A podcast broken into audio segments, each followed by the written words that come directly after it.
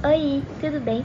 Eu sou a Sofia e hoje a gente vai falar sobre um assunto meio delicado, mas estamos aqui para passar informações. Vamos falar sobre a situação análoga à escravidão, mais específica na região norte do Brasil. De acordo com o G1 Acre, entre os dias 29 de junho e 8 de agosto de 2014, foram encontradas 55 trabalhadores nessa situação, sendo que quatro deles eram menores de idade, ou seja, trabalho infantil. Agora, nossa repórter Heloísa Medina vai conversar com o advogado Vigo Gustavo Hendricks.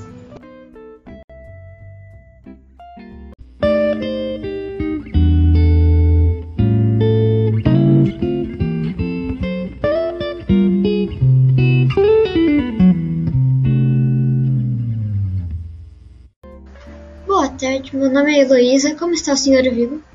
Eu estou bem, graças a Deus. O senhor pode nos explicar o que são situações análogas à escravidão? Situações análogas à escravidão são situações onde alguém obriga uma ou mais pessoas a trabalhar em cerca de 12 horas em condições deploráveis. O que acha das situações análogas à escravidão?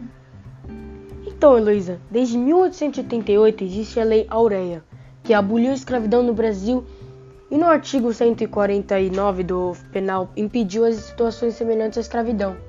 É horrível ver a situação onde se encontram algumas pessoas. O senhor já trabalhou com algum caso de semelhança à escravidão?